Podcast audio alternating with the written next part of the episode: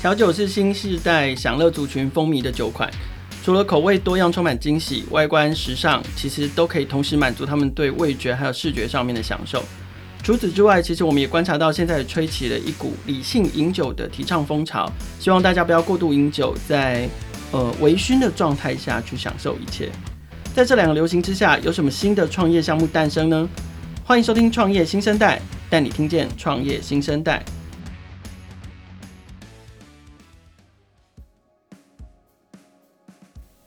好，我们今天节目的现场邀请到春色的两位创办人，分别是 Sean 跟 Ross。我们先请 Sean 跟 Ross 跟听众朋友打个招呼。凯儿好，各位听众好，我是 Rosy Face 春色的共同创办人黄绍恩。我是 Rosy Face 春色的共同创办人陈佑豪。两个大男生创了一个品牌，叫做 Rosy Face 春色。我不知道这是什么意思啊？没有啦，请请你们跟听众朋友介绍一下春色这个品牌跟产品吧。呃，其实 Rosy Face 春色呢，是我们和另一位调酒师伙伴 Alan 我们一起打造的调酒品牌。那 Rosy Face 春色其实就是像是呃一个人他喝了酒微醺之后，脸颊泛着一点红晕这样子的 Rosy Face 这样。那我们想，哦、对啊，就是。就是有一点那样子微微微微潮红的脸颊，这样。对，那其实我们会想要做这样子的创新调酒品牌，就是因为我们发现，可能像有些人，我们的朋友，包括我自己，他对酒吧的环境有时候，哎、欸，想说今天不想来酒吧喝酒，但我还是会想要喝一点调酒，这样。想喝但不想出门。对啊，嗯、因为可能时间成本、交通成本，那都是就是一个耗损，所以我们或者是不想打扮。我觉得纯粹只是很想喝酒，可是我我就不想出门，不想打扮这样。对对对，所以我们就想说，哎、欸，这样子的高品质的调酒，如果可以融入到生活之中，可以让大家哎、欸、想喝就喝，随时随地都可以享受这样子的微醺，我们觉得这是一个很很赞的体验。对，OK，所以所以我们就在设计这些调酒的时候啊，我们就是讨论说，哎、欸，如果这个调酒它是具有层次的，所以我们就设计了不同系列的调酒。可能一款我们不只是一杯，它是有一次有三种风味，它可以从浅到中到深，它不断的会有不同层次的体验。对，那举例来说，像我们其实目前设计了两种风味的调酒，那介绍一下，可能第一款我们叫它绽放系列，就好像一朵玫瑰花的绽放。对，从我们一开始设计是呃花苞，到中间是绽放，到最后的是盛开。它其实是可以有阶段性的不同的享受，对，所以像我们这里面就用到了像是有橙花、玫瑰花等等的这个风味，嗯，三款调酒都主重主要集中在像是花香这样子的果香这样子的口味，对。那像第二种，我们也设计了，主要以想要哎、欸、野餐的时候是不是也可以来一点微醺呢？所以我们就想说可以融合茶饮和酒这样所谓的茶酒，所以我们用了可能茉莉绿茶、金萱绿茶。这样子的方式，去让我们的消费者可以体验一下不同层次的调酒。嗯哼，对。OK，所以有花系列跟茶系列。对。OK，目前两个系列，然后就用罐装的方式，对，让消费者如果买了在家，然后想喝一点调酒，可是就不想出门，懒得出门，觉得很远，对，或者想要自己在家好好喝醉，这样，对，都可以在家享受。你们自己当初为什么会想要创业？然后为什么会想要做这个题目？这个题目哪来的？像我们有三个人嘛，所以其实当初我们都是从台大一个叫创创学程的一个学程去认识的。对，嗯、那其实我们是不同届，那我们年龄也不同。但是呢、嗯，可是你们两个其实现在都还是学生，对不对？对，我们刚好我们都是学生，嗯，对，两个人都是学生。只有那个第三个 co-founder 的调酒师已经出社会了，对，已经工作了。嗯、OK，所以你说你们是在台大创创学生不同届的时候，因为创创学生的关系彼此认识的。对，OK，刚、okay、好这样联系起来。那有一天，那我跟 Rose 嘛，我们就是去找我们 Alan 调酒师，就喝个酒聊天，然后就聊一聊，就想说，哎、欸，其实如果调酒会不会有一些新的可能性？哎，如果我想要在家喝酒，啊，我不想要跑来酒吧，哎，Alan，你是不是有什么方法可以来帮我们一下？就想说，哎，其实好像可以把调酒变成罐装，融合到生活的各种情境。对，所以我们就蹦出了这个想法，就想要来试试看。然后你你们其实那个时候在创创学城里面，其实本来都有自己各自的题目。对。然后是因为一起喝酒聚在一起就，就就。就是反过来又又开始了这个新的题目，这样子。OK，所以呃，真的团团队里面目前创办人就是你们三位，就是所有的所有人就是你们三个人，就是 Sean、Ross 跟另外一位学长。OK，那你们你们三个人里面彼此的角色分工专长是什么？像刚刚讲到，其实 Alan 调酒师，对，他一定就是负责我们口味研发风格的设计这样。那我主要是负责像是对外的联络窗口，还有处理一些相关合作啊，寻找店家合作这样子。OK，那，那我的话主要是负责就是产品产品营运的部分，然后去、嗯、去处理很多包括细节跟进度跟排程的控管。OK，所以 Rose 比较像产品经理，对，然后你比较像是行销跟 BD，对，就混在一起做对公关啊、行销这些。然后 Alan 负责 R&D，对，跟生产、生产、生产制造是他，对，他全包了，他全包了，因为他从从口研发等等等等的，到最后真的调出一款酒来这样子。所以，因为刚刚刚刚上其实有聊到，就是说。呃，你们自己在喝酒的过程中，然后从自己的切身经验来延伸。有时候你自己想喝，可是也不想要到夜店或者是到酒吧去喝酒，所以衍生出了这样的产品。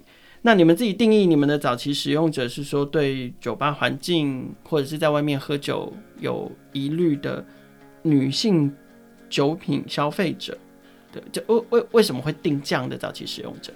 好。嗯，其实因为我们有了这样的想法，第一步一定是先去找相关的目标客群，然后去访谈嘛。对，嗯、所以在聊聊，就是在这些访谈聊聊的过程中，发现其实有一群人，他们也是对喝酒，尤其是对口味上，其实是蛮重视的。那他们也重视这种跟朋友一起呃喝酒的这种情境，但其实他会觉得酒吧的环境可能灯光昏暗，例如像可能有时候会有一些。呃，抽烟啊等等的情境是他比较会排斥的，嗯、可是他还是会有想喝酒这样的想法，所以他想要在灯光明亮的地方，就是例如庙口之类的吗？对，就是他可能对于那个喝完酒那个安全感，嗯哼，对他其实蛮喜，然后有一个安全的，就是让他会放心放松，可以全心跟朋友聊天，嗯、享受那个当下的想法。所以我们就抓呃想抓住这个这个点。可是性别这件事情，你没有做过，比如说任何的 survey 或者是呃观察，就是说呃会有这样的需求，主要会是聚焦在女性身上吗？因为像像像你自己就是男生啊，对啊，对，呃会聚焦在女性，其实一方面是我们在呃访谈的过程中找到是比较多女性，这是第一个。那这个其实是我们也想要针对。女性去设计比较贴合他们的情境，比较贴合他们气氛的去做，所以才会定义在我们早期使用者。所以这这除了行跟行为之之外，其实还是跟口味有关。对，哦，了解了解。那好，可是除了这一群人之外，你们自己觉得你们的 TA 还有谁？嗯，因为像刚刚讲到，其实是早期使用者嘛，那就只是我们切入这个市场的方向，但其实实际上我们想要做到的更可能是。呃，二十到四十岁这样偏年轻的族群，其实他们都会有想要饮酒，但是并不一定要到酒吧这样的情境。嗯、那所以我们的目标其实可能二十到四十岁之间，那对饮酒有兴趣，其实都会是我们想要达到的市场的族群。好，那这样的市场有多大？好，呃，我们其实，在台湾这样子的调酒类产品，其实算是刚开始嘛。刚开始风行，其实不会、欸，有一款有一款超商的饮料，应该算是这这一类产品的超级始祖，就冰冰火，对呀，对，但是确实就是像你们这样的产品是，是是可能这一两年才开始流行，对，才开始流行，对，嗯，所以，但其实我们可以看，像是可能日本那边已经有一些相关的产品，就一些大的酒厂都有推出，嗯、然后像中国可能也有。相关的市场开始出现，嗯、那像台湾呢、啊，我们就假设我抓我们用啤酒这个市场来看好了，嗯，光一年台湾的啤酒的喝掉的那个价钱大概就有五百多亿，五百多亿，对，五百多亿。所以其实呃，我们在定位上，当然我们不是啤酒，我们就是想做出和啤酒有差别。对，不过在当初我们在估算的时候，是以这种低酒精的饮品的市场去做预估。你们大概都做百分之多少的酒精浓度？大约十趴，嗯哼，对，十趴，可能偶尔十二趴到这样比较高一点的。OK，定价呢？嗯，我们定价大约是会落在什么区间？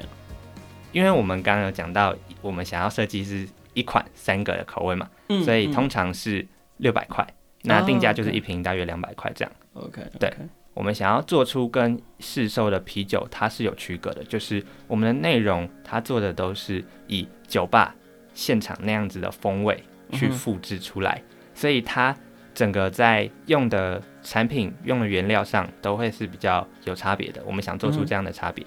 OK，确实就像刚像刚刚分享的嘛，就是这这一两年确实对于这种就是预调的配方酒的风气开始流行了。那呃，现在也有就是在在台北，我们也有看到这种，就是他们就是直接做已经预调调好配方酒的酒吧。OK，不管是在市集或者是他们都有店面都有出现。那呃，另外市面上也有除冰火之外啦，也有也有这种瓶装的调酒的品牌。OK，那尤其后者这这个这个瓶装调酒品牌，因为它产品相对成熟，操盘者也是在餐饮业呃非常有经验的创业者，而且他们最最近还融到了呃中中方的资金，对，准备要去拓展中国市场，所以以这个以这个品牌来说，应该可以直接说是你们的直接竞争者。不过呃，我想这个市场应该是非常的大，所以。这个风潮对于新的品牌来说，其实我我觉得我看起来还是机会大于竞争了，它不太可能被特定的品牌独占啊。我觉得就像就像啤酒也非常也有非常多的品牌是一样的道理。所以你们自己会怎么样去把握这个机会来拓展市场？比如说你们需要什么样的资源？你们要呃募资吗？好像对手一样，还是你们需要更大的通路吗？或者是？你们接下来大概要往下一步，你们最需要的资源是哪些？好，呃，首先在拓展市场的部分呢，我觉得瓶装调酒或者是配方酒的部分，其实最重要的核心在于如何享受微醺，然后还有它的使用情境到底是什么？因为其实它会跳脱本身可能像是酒吧或者是一个固定一个地点，就是我们对过往的那个饮酒的一个想象，所以。简单来说，就是我我们在拓展市场的方面，我们会尽可能在行行销端做的事情，其实是让透过可能像影片或者是一些 podcast 或者节目的方式，让消费者理解到，其实，在不同的情境，那举例来说，可能是 maybe 可能是野餐，可能是露营的之类的一些户户外活动，或者是一些在室内的一些 party 或派派对的部分，其实。都有蛮多的机会跟场合可以就是引用到瓶瓶装调酒的部分。对，不过这个这个比较像是呃对 C 端消费者行销的一种方法。但是呃，如果我们回到商业面，就是说你要做到刚刚那样的事情，你要大，比如说你要你要大量的创造体验，你要大量的制造行销内容，你要大量的诉求。那呃，回到商业面，回到你们自己团队的本质，就是创业的。创业经营这件事情上面，你们会需要什么样的资源，让你们自己可以快速的成长跟跟长大？呃，目前的目前的话会有两个部分，第一个其实是嗯资金募资的募资的部分。那募资的部分的话，主要会应用，我们会希望把这笔资金运用在两个层面，第一个是生生产端，第二个是跟通路的合作，例如像上架费之类的。那首先在生产端的部分，因为呃。产产品的生产可能包括就是一一酒品的生产，其实前置的成本其实是相相当的高，然后甚至包括呃如何去包括消毒设备的添购跟购置的部分，其实呃这个费用其实是非相当高昂的。嗯、对，就生产成本，生产成本的部分。那第二个部分其实是通路合作的部分，因为我们希望能够借由不同的通路，不例如像是量贩店或者是可能干。一些餐餐饮的一些据点去接触到这些消费者，那我们势必会花很多的时间跟呃金钱的成本去谈通路上的合作，这样子。OK，好，那因为因为听起来非常合理啦，就是说对于一个新的品牌来说，确实扩大自己的产能，而而且把自己的产品提升到一定的标准，这是很重要的一件事情，根本的事情。那第二个，我既然产品做出来之后，要开始把它呃扩散到。呃可以触及到消费者最重要的通路跟合适的通路，这也是很重要的一件事情。嗯，但是同样的，就是说对一个新的团队或新的品牌来说，你们现在有什么样的基础？比如说是市场验证的数字，OK，可以帮助你们争取到这些资源。比如说去说服投资人，给我一笔钱吧，我要我要多做一点酒，我要准备去上架到全联了之类的。呃，目前目前的部分的话，呃，主要主要两个点。第一个点其实是，呃。我觉得我们我们目前算是算在早期的验证跟算是试营运的部分，我们其实对对这块客群其实有一定程度的了解。是当然我们呃所想进入这这个这个领域的的厂商，他们可能其实或或许都会试图去呃描绘 TA 的部分，但是想要饮酒，那想要饮酒的话，那它的使用情境是什么？那他们的的。平常的消费行为又是什么？其实我觉得很多很多厂商其实是没有那么了解的，所以其实，在对于顾客跟 TA 的了解上，我觉得这是我们的第一个优势。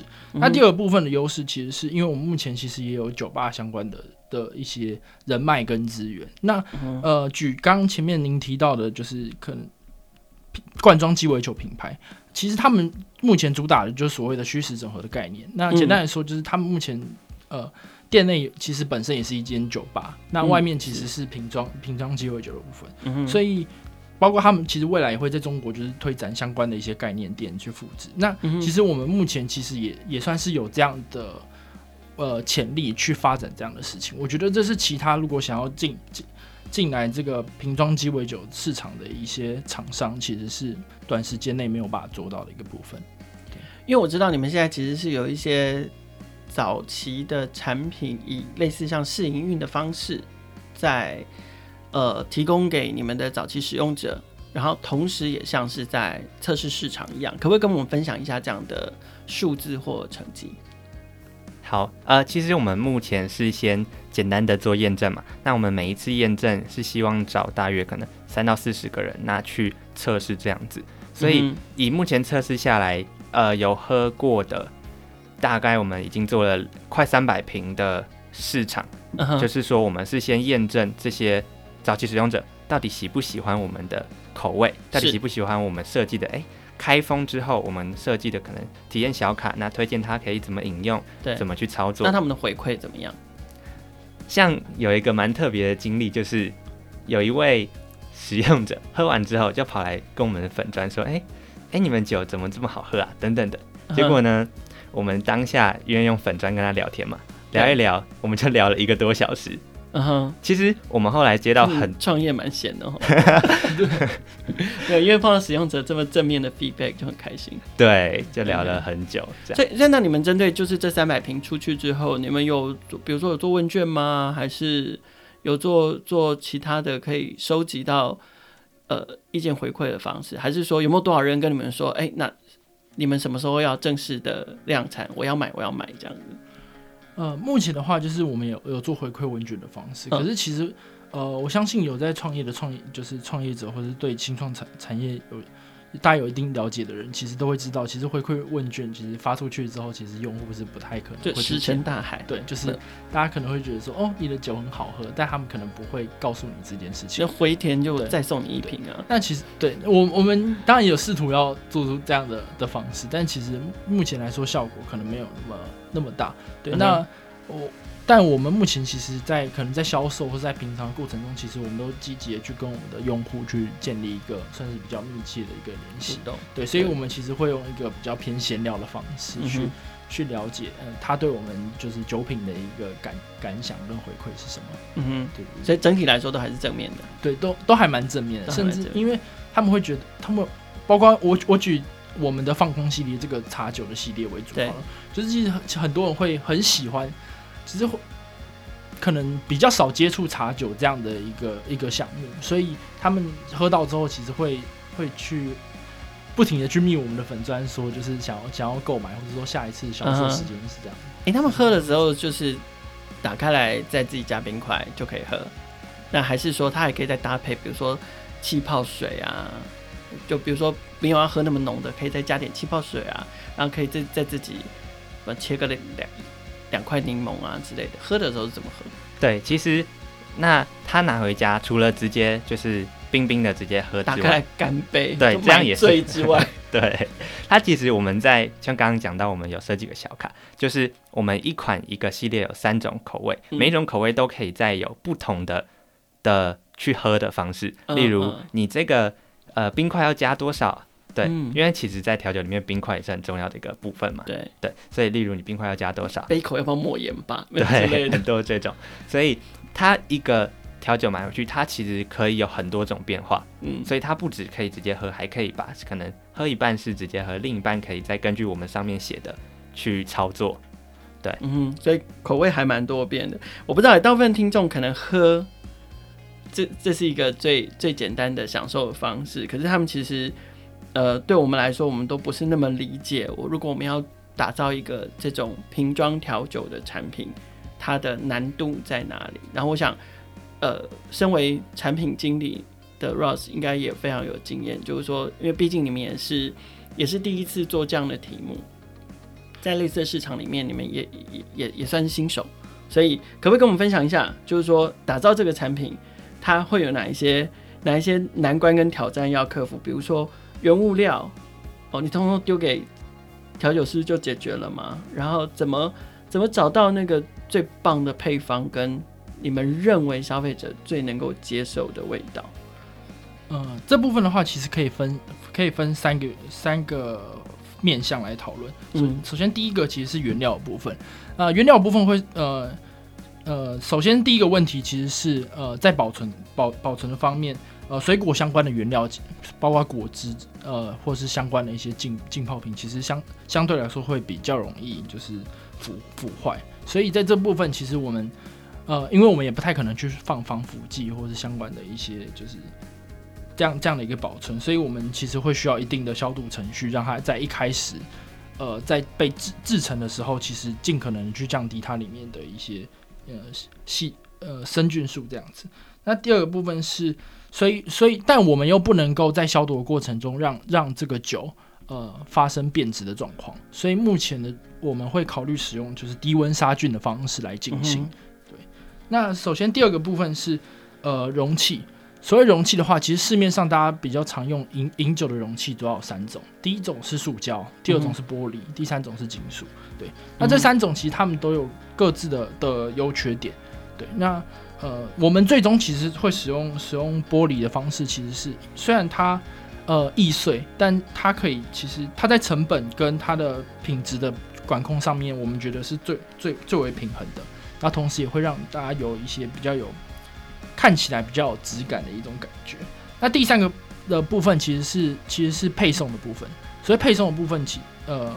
会有两个问题，第一个问题其实是温温度如如何调控，如何维维护这个品质。那这个部分的话，其实就需要用到专属的可能物物流车。对，那再来是送到消费者手手中的时候，哦、呃，首先最大一个问题是，呃，面交的部分，因为其实我们如果作为一个就是调酒的一个品牌跟生产端，我们通常多半都会是跟物流的厂商合作。对，但是。呃，因为酒这个东西其实是需要就是实实体面交跟验证身份证的部分。那验证身份证这个部分是最最为重要的，对，最为重要的一个程序。那所以我们其实是必须要，呃，可能在跟物流签收的时候是一个小孩，对啊，所以呃，对，有可能会发生这样的问题。那甚至其实会有蛮多的品酒的厂商跟品牌，其实因为这件事情其实被被开发。是。那所以我们其实，在跟物流公司合作的时候，其实必须要可能去。对于合合约的拟定跟呃，必须要更为的细致，甚至我们其实要确保说他们其实一定会去遵守去验证身份证的模式，嗯哼，才去来才能确保这所有的的流程都是安全合法，然后也不会去销售给未成年人这样。那如果谈到这一点，那这样子的话，你们未来的你们未来的销售通路会是以实体的为主，还是会以电商为主？自己的想象这件事情，因为电商就会比较多碰到像刚刚你你讲的这些问题嘛。那实体的门市就是这至少全联至少条码的时候会帮你注意一下这样子。呃，目前的话其实应该会以实体为主。嗯，对。那电商的部分的话，其实目前现在政府其实有推出比较呃包括新新版的身份证其实有改版。那未来其实这部分有可能去后发展后续可能线上验验证身份证的部分，其实会比较好进行，就比较容易解决。那包括目前其实政府的法规其实对这方面的解释也是相相对的模糊的。嗯，那当然我们现阶段其实可能还是以呃线线上预约预约取单为主，但是这个部分其实可能还是对于法律来说没有没有那么明确的规范。对，所以我们可能会短时间会先以实体为主，那等到法规的部分，我们会去做一个研讨之后，再试图去可能发展电商的部分。如果我们时间倒流啊，从你们你们当初有了这样的 idea，然后定了题目，然后开始研发，决定配方，到真正生产出你们第一罐成品，第一第一瓶的瓶装调酒，你们自己评估这样的速度？是快的，是够快的，还是稍稍微慢一些？如果有机会重来一次的话，有没有什么环节是你自己觉得可以调整的？呃，首先，我我们自己觉得整体的其实开发速度是相对来说比较缓慢的。嗯、那首先有几个部分，第一个部分是，呃，其实包括我跟我跟 Sean，其实两个人都还是学生的身份。那另外一位就是。共同创办人 Alan 其实他目前可能也有一个正职的工的工作，对，对就是 Allen Allen 没今天没有来录音的原因，是因为我们现在录音的时间是他酒吧下班的休息时间，对，他可能正在睡觉，对，他除非我们要梦中跟他通灵，否则的话他就没有办法来上节目，这样对。那因为这样的关系，所以其实我们的我们的沟沟通方式并没有，就是像一般的创意团队，可能大家都会聚集在一个公办公室或共同工作空间这样的。对，这样的就是说，因为你们不是专职创业了。对对对对。然后再来的部分是，呃，因为这个原因，所以其实我们我们开发的速度就没有那么快。那首先回，如果能够再重来一次的话，我们会希望能够能够调整的部分，其实是，呃。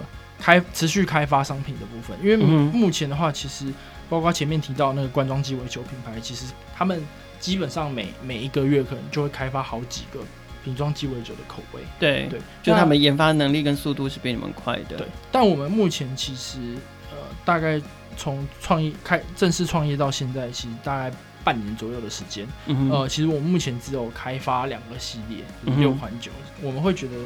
可能还是相对缓慢，有或许其实我们更需要的是不停的去创创造新的口味的模式，去去了解消费者真正需要的的口喜欢的口味，或是需要的是什么。嗯嗯嗯，因为我们刚刚前面有聊到嘛，目前你们的就是呃取得取得你们产品的方式是还是用网络上面预定。那呃接下来呢，因为毕竟实体通路不是那么好谈。